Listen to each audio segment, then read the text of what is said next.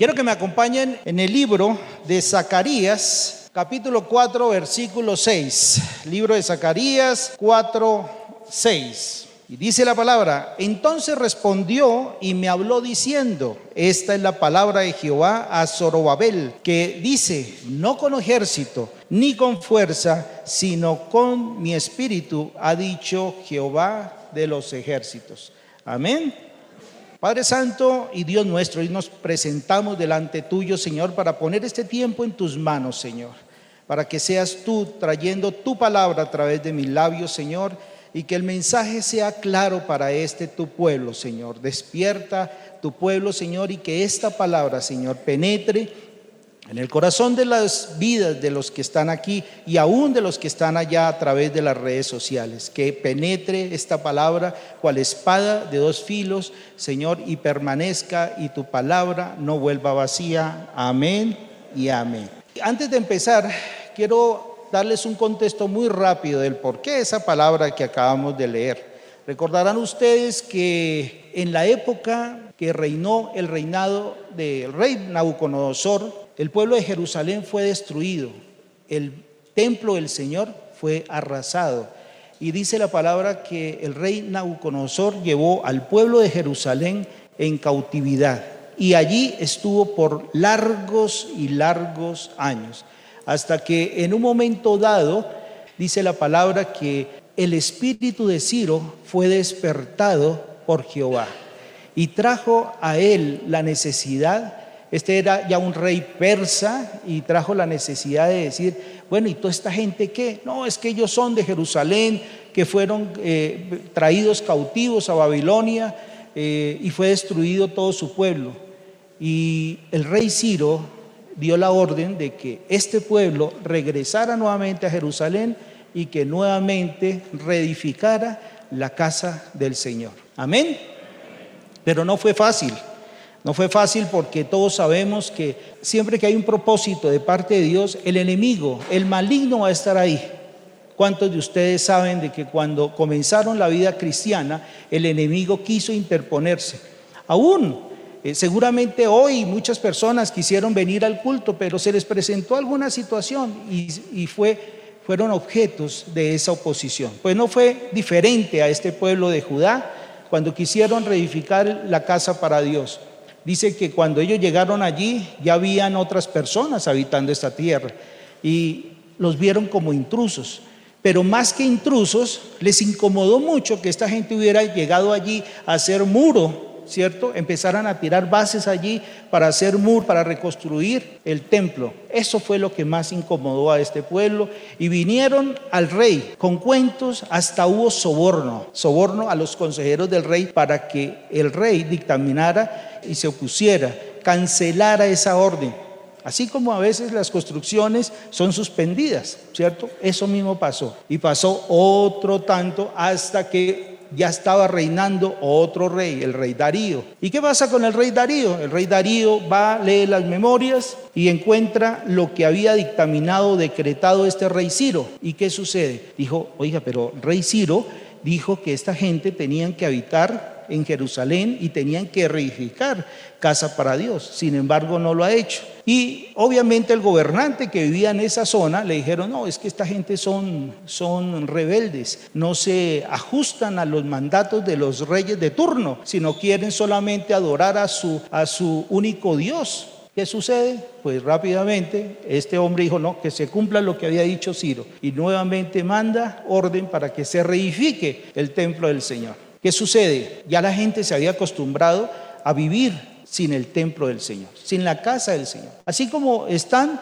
en, esa situación mucho, muchos del pueblo cristiano, se acostumbran a no venir a la iglesia, se acostumbran a vivir su vida y a Dios lo dejan de un ladito. Dice la palabra que el Señor envía al profeta Geo, encuentra una persona allí, Zorobabel, y le dice, bueno, lo anima que se, que se que se ponga pilas a ir a, reconstruir. Y Zorobabel efectivamente pues es despierto ese espíritu, que es lo que el Señor en esta mañana quiere hacer con cada uno de ustedes, despertar su espíritu. ¿Cuántos se van a despertar hoy? Amén. ¿Qué sucede? Haciendo el cuento o la historia corta. Zorobabel se levanta y es despertado, es despertado su, su espíritu. Y hoy el Señor va a despertar el espíritu de cada uno de nosotros para poder empezar a cumplir con el propósito que tiene el Señor. Y uno de esos propósitos que en esta mañana el Señor tiene para con nosotros es que vamos a destruir al espíritu de Madián. ¿Cuántos se acuerdan del espíritu de Madián? ¿Cuántos seguramente en sus casas todavía habita este espíritu? Y el Señor en esta mañana va a hacer cosas extraordinarias en nuestras vidas, así como lo hizo en la época de los jueces, que hizo cosas extraordinarias, así como hizo cuando tuvo que abrir el mar rojo para que el pueblo de Israel pudiera pasar en seco. Asimismo, en esta mañana el Señor va a hacer cosas extraordinarias, cosas que ojo no vio, ni oído oyó. Amén. Listo, vamos a, a ir entonces a la palabra. Eso está en el libro de jueces. En el libro de jueces, vayan preparando la, la palabra. Libro de jueces, capítulo 6, versículo 1. Madián tiene un significado en el original hebreo y ese significado es pleito, rencilla, contienda y pelea. Madián es un espíritu inmundo que se roba el fruto de tus manos, que persigue, que acosa, atemoriza y empobrece, el que no te deja prosperar, el que se roba la bendición antes de que llegue a tus manos. ¿A cuánto les ha pasado eso? Que han trabajado duro y no se ve el dinero. ¿Cuántos les ha pasado? A mí me pasó en alguna ocasión. Mi primer sueldo, mi primer salario, el salario mínimo. Y contento en esa época le pagaban a uno el salario en un sobrecito de Manila. Y venía ahí el salario y las moneditas. Yo ese día extraje solamente las monedas para el transporte y el resto lo dejé en el sobrecito. Lo coloqué en mi bolsillo y llamé a mi madre, mamá, solamente prepara arroz porque voy con el pollo. ¿Sí? ¿Cuántos han hecho eso en sus casas? Amén. Yo lo hice. Pero qué triste que en ese momento se manifestó este espíritu de Madián en mi vida y, y ahora lo entiendo. Preparando esta charla lo entendí porque me subo al transporte y en ese entonces no existía Transmilenio, pero igual el espíritu de Madián, ese que roba, ese que empobrece, estaba en ese entonces todavía y sigue. Pero hoy, solamente hoy, quienes nos despertemos y decidamos que ya no más vamos a querer ese espíritu de Madián en nuestras manos, es que vamos a lograr libertad. ¿Cuántos dicen amén? Y ¿Qué sucedió? Llegué a mi casa, cuando entro al asadero, pido el pollo y voy a, a pagar. Ya no estaba mi sobre. Me habían robado, así como seguramente a ustedes les ha pasado que a veces les hacen cosquillitas en el Transmilenio y les sacan su celular, les sacan su cartera. ¿Sí? No es nuevo. A todos nos ha pasado en algún momento de nuestra vida, porque eso es el, ese es el, lo que quiere hacer Satanás. Robar. ¿A qué vino Satanás? robar. ¿A qué? Matar y a destruir. Así es. Y dice el libro de jueces 6.1, los hijos de Israel hicieron lo malo ante los ojos de Jehová y Jehová entregó en mano de Madián por siete años. ¿Por cuántos años? Siete. ¿Pero eso a consecuencia de qué? Te quisieron lo malo.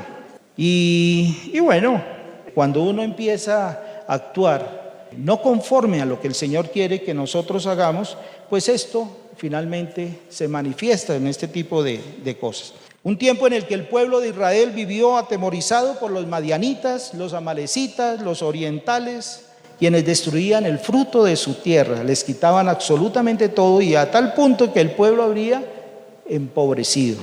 El pueblo de Israel llegó un momento donde dice la palabra que clamaron a Jehová. Y, eso pasa con nosotros. Nosotros podemos estar viviendo una situación difícil, pero a veces nos resistimos a ponernos en rodillas y clamarle al Señor para que venga algo diferente a nuestras vidas. El pueblo de Israel lo vivió. ¿Y, y qué características o cómo se manifiesta este espíritu inmundo en nuestras vidas. Y encontraba tres puntos. Reduce el desarrollo. En jueces 6, 2 al 3, vamos a la palabra. Hoy la tenemos fácil porque no nos vamos a mover de, de jueces. Vamos a estar ahí en jueces. Amén. Jueces 6, versículos 2 al 3. Y dice, y la mano de Madián prevaleció contra Israel y los hijos de Israel. ¿Contra quién prevaleció la mano de Madián? Contra Israel y contra los hijos de Israel. Miren que esto nos toca a nosotros, porque no solamente te toca a ti, papá, te toca a ti, mamá, sino también termina tocando a quienes? A los hijos. Es lo que está escrito ahí.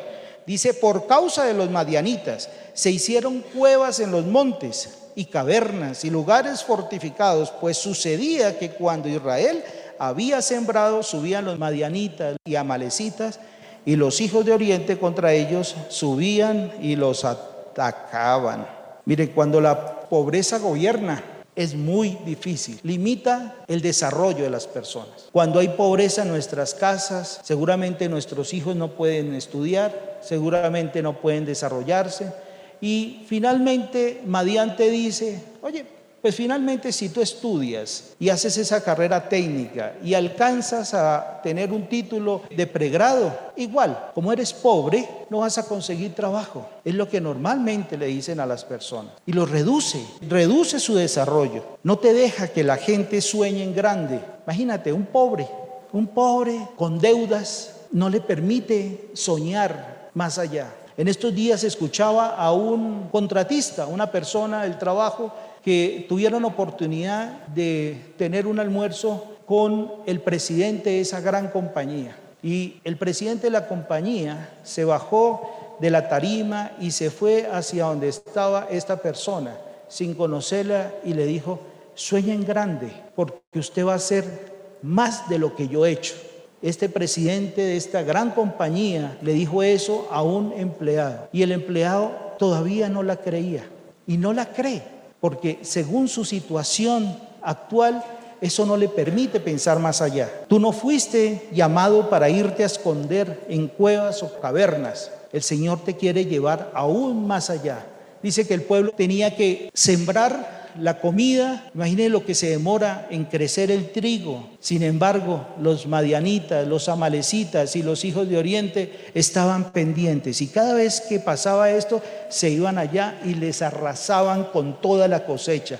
Lo que no se robaban, lo destruían. Un pueblo que estaba totalmente arruinado y tuvieron que, ¿qué? Clamarle al Señor. Dice que también destruye la, la productividad.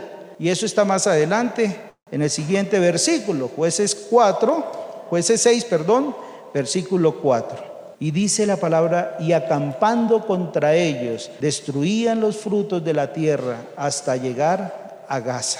Y no dejaban que comer en Israel ni ovejas, ni bueyes, ni asnos. Todo lo destruían, todo se lo robaban.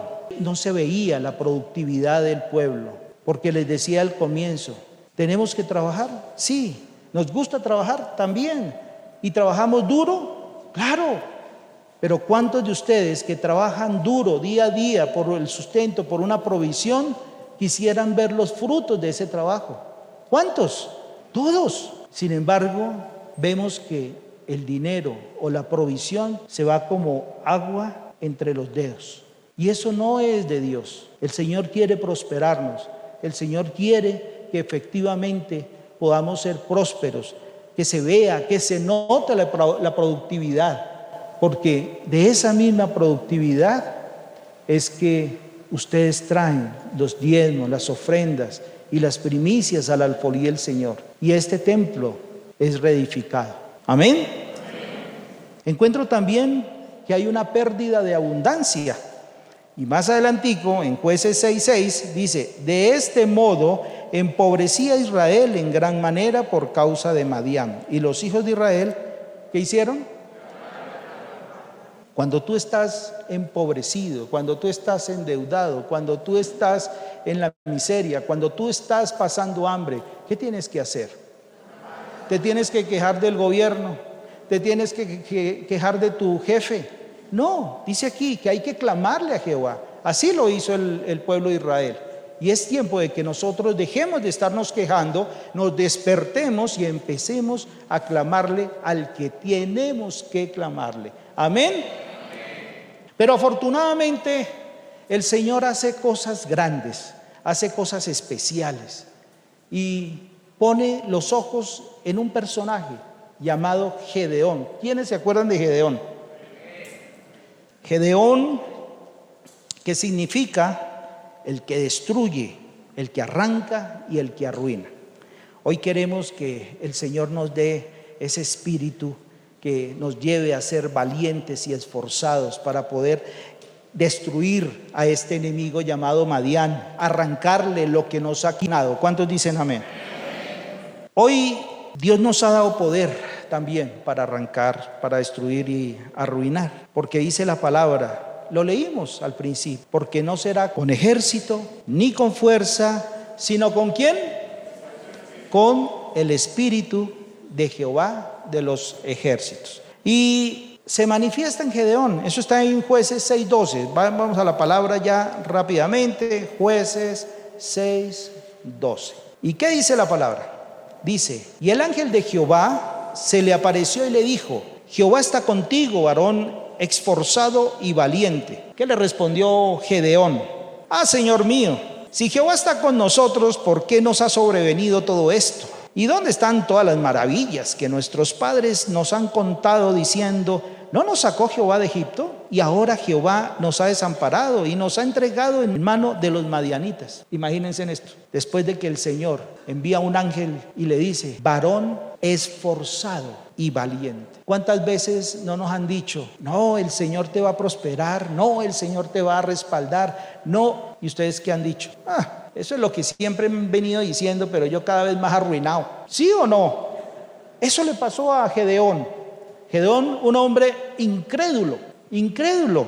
A él le habían contado sus padres. No, y fue que el Señor, cuando estábamos en Egipto, sacó, usó a un hombre llamado Moisés, llamó un hombre llamado Aarón, un hombre llamado Josué, y nos sacaron de Egipto y estuvimos caminando, sí, algún tiempo por el desierto, pero finalmente conocimos la tierra prometida, esa tierra que fluye leche y miel. Y entonces el Señor abrió el mar rojo y con una varita y, nos dejó pasar en seco y después llegaron los, los, de, los de Faraón y fueron todos destruidos. Eso era lo que sabía Gedeón, pero no creía. Y obviamente que no lo creía, ¿por qué? Porque estaba viviendo unas circunstancias reales. ¿Cuáles eran? De que el tipo, cada vez que estaba sembrando, llegaban los madianitas y se le llevaba la comida. Esa era la realidad. Sin embargo, dijo el Señor, ahora levántate, despiértate, varón esforzado y valiente. Y Gedeón era un simple agricultor, una persona común y corriente, así como lo eres tú o como lo soy yo, pero que en manos del Señor, el Señor va a hacer grandes cosas en mi vida y en la vida de cada uno de los que están aquí ¿Cuántos dicen amén? Así fue. Porque seguramente de ustedes tienen un concepto diferente. Seguramente a ustedes no les dicen varón esforzado y valiente, mujer esforzada y valiente, sino le dicen, hmm, allá va el arruinado ese, el que no ha estudiado, el que no se le ve la plata. Y eso que va y es cristiano, va a una iglesia, pero hmm, eso no se le nota, ¿cierto? Ese es el concepto que tiene el mundo. Ese es el concepto que la sociedad nos ha em, eh, vendido de cada uno de nosotros. Pero hoy el Señor te está diciendo, no, mujer, hombre de Dios, tú eres varón y mujer, esforzados y valientes. El Señor hoy quiere cambiar esa identidad con la cual te has identificado en esa sociedad. Tal vez Gedeón era un hombre que estaba lleno de temor, tenía una fe menguada, incrédulo, porque lo acabamos de ver, no lo creía, no lo creía. Pero déjame decirte que así como pasó con Gedeón, dice la palabra que el ángel de Jehová se ubicó debajo de una encina o de un árbol y estaba observando a Gedeón mientras él estaba preparando un trigo, lo estaba sirniendo o trillando.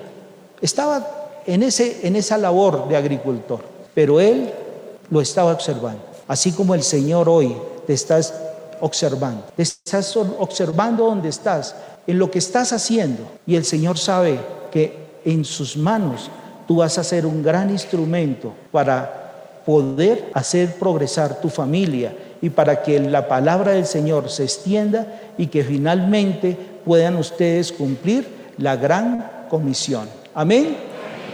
Dice, le dice en jueces 6, 16, 6, 16, dice, y Jehová le dijo, ciertamente yo estaré contigo y derrotarás a los madianitas como a un solo hombre. Imagínense lo que le dice el Señor a un hombre que estaba totalmente incrédulo, que había perdido la fe y le dice que ciertamente yo estoy contigo y vas a derrotar a, todos los madianitas. Imagínense. Eso es como si les dijeran a ustedes, algunos de ustedes que está sin trabajo por, meses, te dijeran, no, y vas a prosperar y te vas a tomar unas buenísimas eh, vacaciones en el exterior. Y esta persona dice, pero... Hmm, pero quién sabe cuándo y con qué, porque estoy sin trabajo. Ahí sí como el cuento, en esta fecha, con esta facha y fichado. Sin embargo, Gedeón le dice al Señor, bueno, está bien, pero yo te voy a pedir unas señales, ¿sí? A ver, si eres tú Jehová quien me está hablando, dame unas señales. Y le pidió varias señales, y como el cuento, no fueron una, no fueron dos, sino fueron tres, tres señales. Definitivamente Dios es muy paciente. Y dice, y él le respondió, yo ruego que si he hallado, eso está en el versículo 17, dice, y él respondió, yo te ruego que si he hallado gracia delante de ti, me dé señal de que tú has hablado conmigo. Te ruego que no te vayas de aquí hasta que vuelva a ti y saque mi ofrenda y la ponga delante de ti. Y respondió, yo esperaré hasta que vuelvas. Imagínense. Dice la palabra que, hizo Gedeón, se fue para la casa, se consiguió un cabrito, se consiguió unos panes sin levadura y los trajo y le dijo, bueno, aquí estoy. Y el ángel de Jehová le dijo, bueno, ponlas encima, ahí en esa piedrita. Y el ángel de Jehová agarró con la punta de la vara y tocó la ofrenda y dice la palabra que la ofrenda fue consumida. Tremenda prueba. ¿Y ustedes creen que comió cuento, cuento Gedeón? No, este era un hombre definitivamente incrédulo, incrédulo este. Sin embargo, después de esto, el Señor le da una orden a, le da una orden a Gedeón y le dice, bueno, tienes que empezar a hacer lo siguiente. Tienes que ir a la casa de tu padre y derriba todos esos altares que están allí hechos para adorar Baales y todas esas imágenes de acera. Algo difícil. Imagínense en ustedes ese cuadro y pónganse ustedes en los pies de este Gedeón, diciendo, ay, el Señor me dijo que tengo que ir a la casa de mi mamá y de mi abuela y tengo que derrubar esas imágenes allí que tiene de acera y el cuadro que tiene allá del no sé qué vaina, te lo tengo que tumbar. Dígame, ¿qué pasará? Pues eso mismo pasó allá con Gedeón. Él fue, obedeció y derribó estos altares, altares que no le habían servido al pueblo de Israel durante muchos años, durante muchos años de nada les había servido estas imágenes de acera y estos altares y el haber adorado a Baal por muchos años, de nada les sirvió porque estaban empobrecidos, estaban en la inmunda. Así como todavía nosotros seguramente estamos en una condición lamentable porque no hemos tomado la decisión de arrojar y de sacar todas estas cosas que tuvimos como ídolos por años, todavía los mantenemos, porque decimos, no, es que es de oro, es que es de oro, entonces me da pesar, ¿sí? No, es que este es de una porcelana muy fina y me da pesar, pero no funcionan así las cosas. Tenemos que derribar todos esos vales. Amén. Sigue la palabra más adelante. La segunda señal. ¿Cuántas fueron las señales que pidió Gedeón? Tres. Esta esta señal que está en el versículo 37 dice, he aquí que yo pondré un vellón de lana en la tierra, en la era, y si el rocío estuviera en el vellón solamente quedando seca toda la tierra, entonces entenderé que salvarás a Israel por mi mano, como lo has dicho. Imagínense, otra prueba, lloviendo, Toda la tierra debía quedar seca y solamente el poco allí de lana debía quedar mojado. ¿Ustedes qué creen que pasó? Pues el Señor le cumplió esa prueba y le dijo, ahí está, sí, está seco, pero no quedando contento, ahí le pide una tercera señal. ¿Cómo la ven? Y eso está en el versículo 39, dice, más Gedeón dijo a Dios, no se encienda tu ira eh, contra mí, si aún hablaré esta vez, solamente probaré ahora otra vez con el vellón. Te ruego que solamente el vellón quede seco y el rocío sobre la tierra. Y aquella noche lo hizo Dios así, y solo el vellón quedó seco y toda la tierra quedó impregnado del rocío. Iglesia, yo no sé ustedes en qué posición están, pero cuántas señales tienen que recibir del Señor para entender que ustedes son su especial tesoro. ¿Cuántos? ¿Cuántas señales? ¿Cuántas? ¿No es suficiente con lo que el Señor nos ha mostrado a través de sus escrituras? ¿No es suficiente con lo que el Señor hizo al enviar a su único hijo a la cruz por ti y por mí? ¿No es suficiente? No, iglesia, tenemos que levantarnos, tenemos que despertarnos, porque Dios es paciente, pero en algún momento su paciencia puede colmarse. Dice la palabra que después de esto, Gedeón le empieza a manifestar al pueblo la intención de que efectivamente Jehová de los ejércitos estaba con ellos y consecuencia de estos empiezan a venir personas para unirse a su causa. Dice la palabra que se alcanzaron a reunir 32 mil personas para ir en contra de quienes? De los madianitas, 32 mil. Sin embargo, dice la palabra que Jehová empieza a disminuir esa cantidad. Yo no sé cuántas personas o cuántos soldados conformaban estos tres ejércitos, el de Madián, el de los amalecitas y el de los hijos de los orientales. Pero con seguridad no eran 100 ni 200, debían ser miles, miles. Sin embargo, 32 mil personas para Jehová era demasiado. Y dice la palabra en el versículo 1 de jueces 7, dice, levantándose pues de mañana Jerobal, el cual es Gedeón, y todo el pueblo que estaba con él, acamparon junto a la fuente de Aroz, y tenía el campamento de los madianitas al norte, más allá del collado de Moré, en el valle. Y Jehová dijo a Gedeón, el pueblo que está contigo es mucho para que yo entregue a los madianitas en su mano. No sea que se alabe Israel contra mí diciendo, mi mano me ha salvado. Porque es lo que nosotros, todo mundo, hacemos. ¿Por qué eres próspero? Porque es que yo tengo un pregrado, una especialización y, y X y Y. Es cierta experiencia. Entonces, por mi conocimiento es que yo estoy donde estoy. Pues no, eso mismo pasó con Israel. El Señor le dijo, ¿sabe qué? 32 mil son muchos. ¿sí? Ahora pues, haz pregonar en oídos del pueblo diciendo, quien tema y se estremezca, madrugue y devuélvase desde el monte de Galad. Y se devolvieron de los del pueblo 22 mil. 22 mil de estos 32 mil. Dos terceras partes. Cobardes. Pero ¿cuántos saben que hoy somos aquí valientes? No somos 10 mil. No somos tal vez mil, pero somos tal vez 300 o más pero estamos los que somos, porque somos los valientes con los que el Señor va a hacer cumplir su palabra y su propósito. Amén.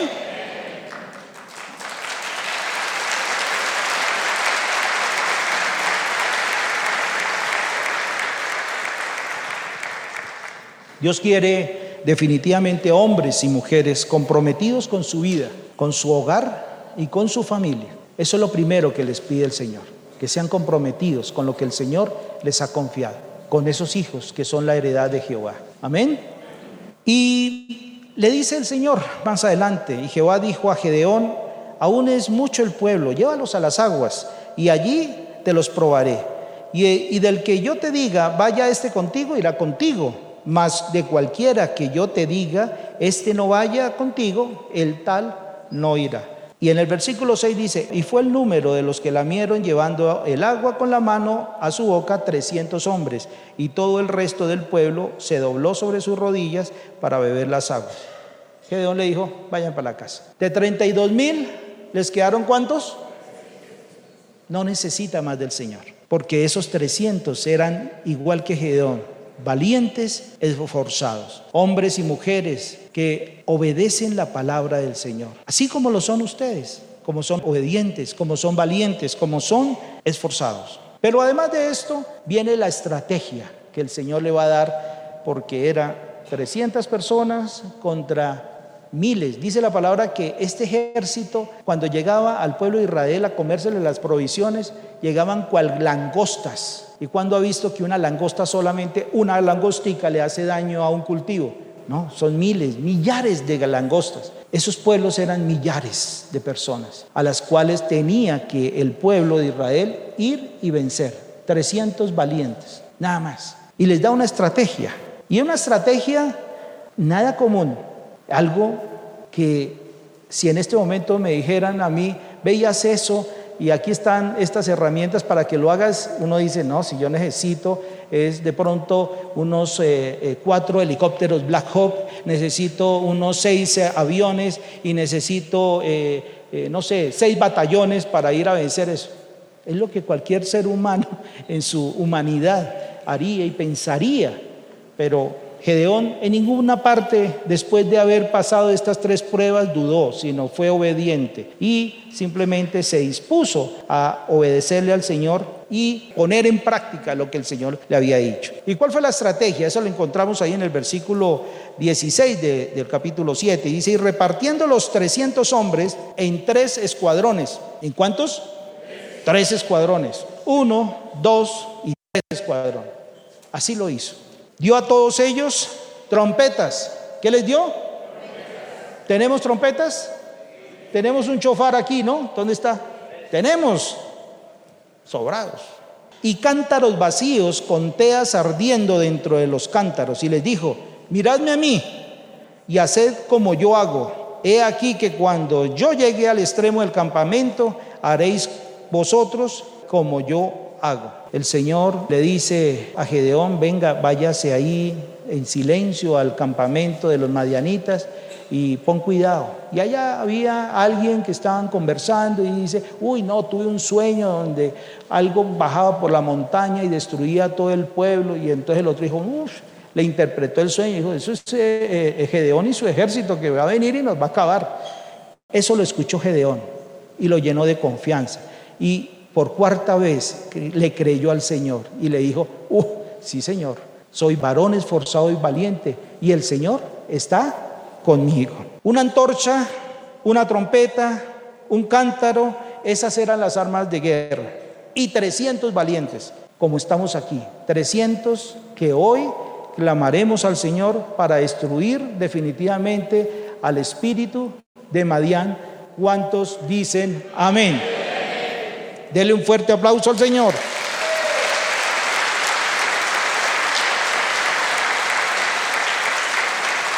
Quiero que se levanten, pónganse sobre sus pies y vamos a hacer dos cosas. Vamos a, entender cuál era el significado de estos elementos y vamos a orar y aclamarle al Señor. Amén. El cántaro significa una vida quebrantada delante de Dios.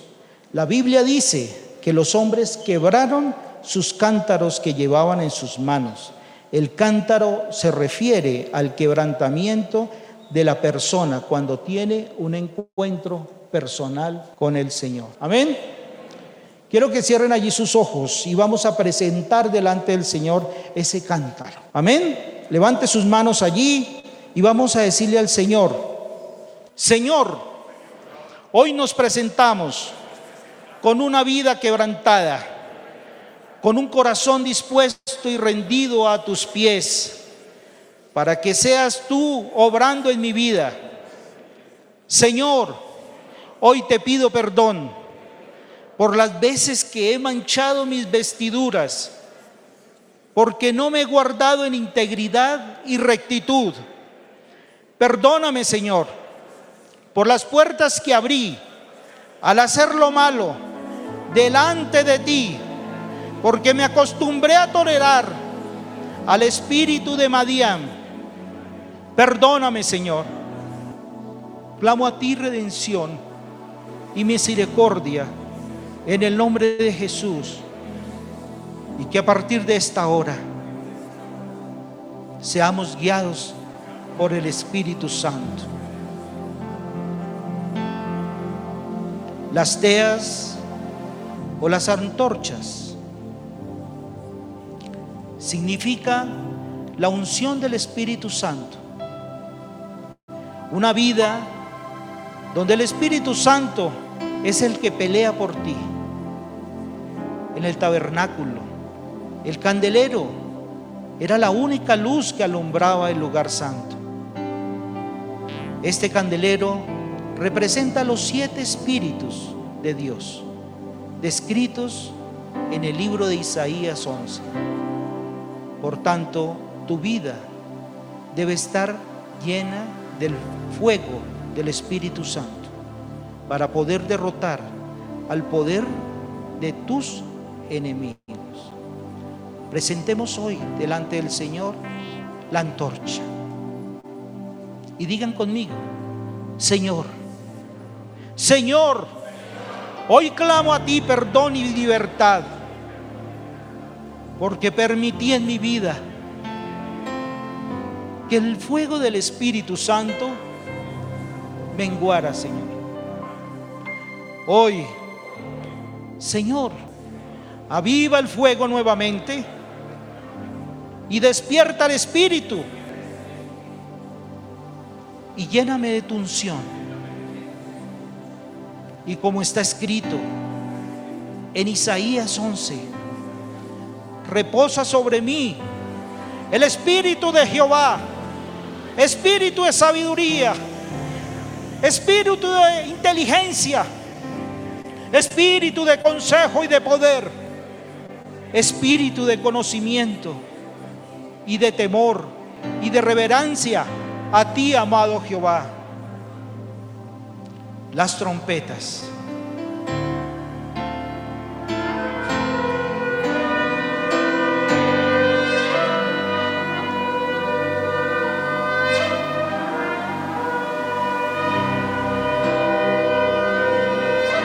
representan a un verdadero adorador, pues no se limita a la alabanza en el templo, sino a una vida de adoración a pesar de las circunstancias.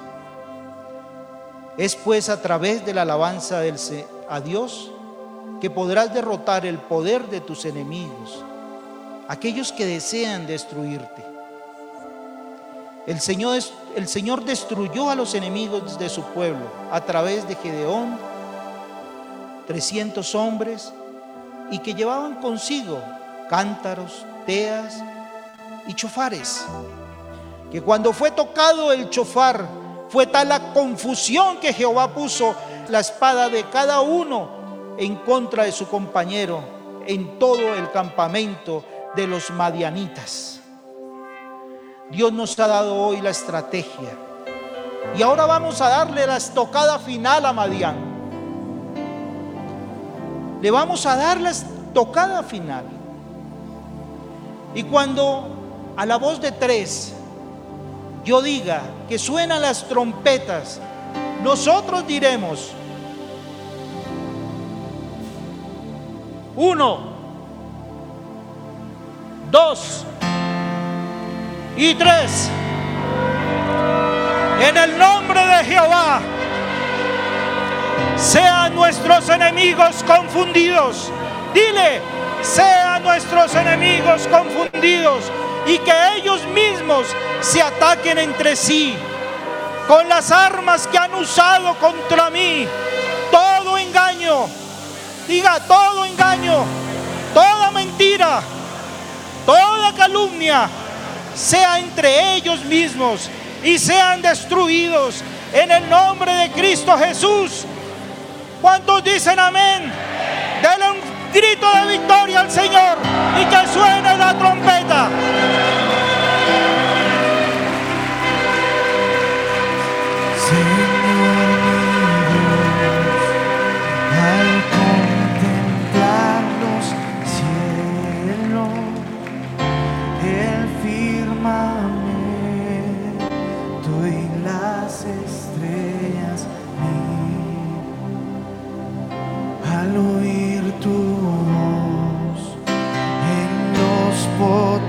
Vamos, alaben al Señor, alábenlo. y ver brillar el sol en su seno. Dile, mi corazón Mi corazón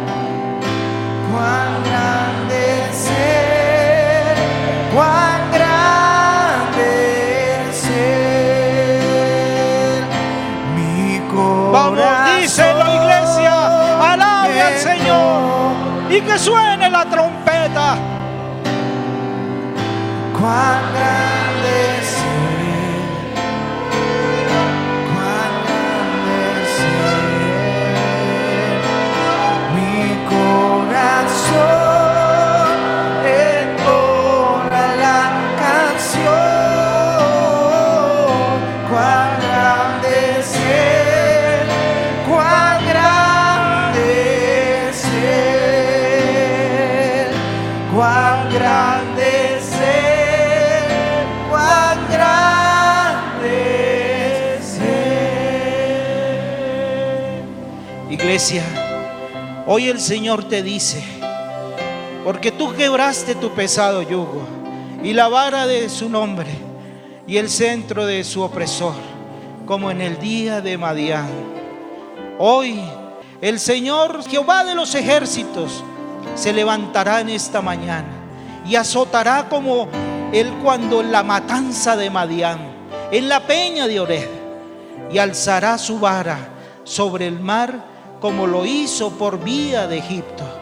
Y acontecerá que en aquel tiempo que su carga sea quitada de tu hombro y su yugo de tu servicio, y el yugo se pudrirá a causa de la unción.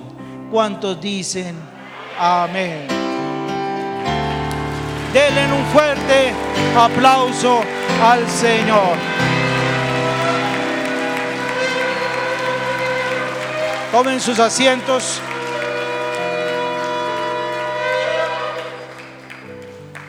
Tomen sus asientos un momento. Y quiero saber cuántas personas vinieron por primera vez, que alguien los invitó y nos visitan por primera vez. ¿Cuántos? Vamos, levanten la mano. ¿Cuántos? Quiero ver sus manos levantadas allí. Vamos. Pasa adelante. Queremos orar por ti. Queremos orar por ti. Vamos, pasa adelante. Muchas veces a mí me dieron codazos para que pasara adelante. Y es un acto de fe. Y queremos orar por las personas que nos visitan hoy. Bienvenidos, bienvenidos. ¿Quién más? Vamos, vamos. Un fuerte aplauso al Señor por la vida de ellos. Vamos. ¿Quién más? Vamos, vamos. No sean tímidos. Vamos a orar por ustedes. Es un paso de fe. Vamos, vamos, vamos. Pasen, pasen, pasen. Vamos. Bienvenidos, bienvenida, bienvenidos. Un aplauso al Señor por las vidas de ellos. Bienvenidos. Mire, algún día, igual que ustedes, yo tuve que tomar la decisión. Había alguien que me estaba haciendo con el codo y me decía, pasa, pasa. Y me costaba trabajo tomar la decisión. Esa persona fue mi hermana menor, una niña de 13 años, que en nuestra familia fue la primera que conoció al Señor. Y gracias a ese codazo que me dio mi hermana, pasé por fe adelante. Y a partir de ese momento entregué mi corazón al Señor. Y el Señor empezó a gobernar mi vida. Mi hogar se restauró, mi trabajo volvió. Y puedo decir que vivimos en una vida de alegría, porque yo hice una promesa, porque yo y mi casa serviríamos al Señor. Amén. Quiero que levantemos las manos y vamos a orar por estas personas.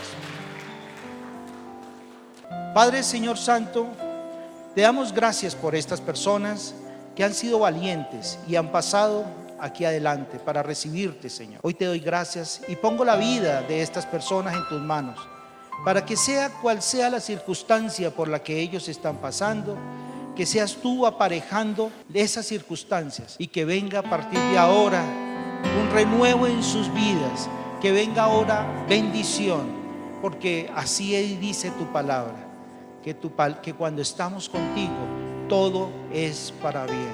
Amén, amén. Les voy a pedir algo adicional. Les voy a pedir que acompañen a, a Luisito para que les tomen unos datos. ¿Cuál es la idea? Perdón, mira, ¿cuál es la idea de esos datos? La idea de esos datos es que ustedes coloquen allí sus peticiones para poder nosotros orar con nuestro grupo de intercesión por cada una de las peticiones de estas personas. Amén. Levanten las manos, iglesia. ¿Cuántos saben que somos libres hoy de todo espíritu de Madián? Amén. Levanten allí sus manos. Padre Señor Santo, hoy presento la vida de estas personas, Señor, que hoy fueron despertados en su espíritu, Padre y que pudieron entender, Señor, tu bendita palabra, Señor. Te damos gracias, Señor, por esas trompetas, Señor. Te damos gracias por esos cántaros, esas vidas quebrantadas, Señor. Te damos gracias, Señor, por estas personas. Y yo te pido, Dios, que tú los guardes, Señor. Que los mantengas y que puedan ellos perseverar en tu palabra, creyendo que son hombres y mujeres valientes y esforzados. Guárdalos sobre la palma de tu mano, Señor. Guárdalos, Señor. Líbralos de todo inconveniente repentino en sus vidas, Señor. Y derrama sobre ellos, Señor, bendición que sobreabunde, Señor. Que traiga sobre ellos bendición que sobreabunde y los cubras con un manto de protección especial a ellos y a sus familias. Amén, amén. En el nombre de Cristo Jesús, amén. Pueden ir en paz.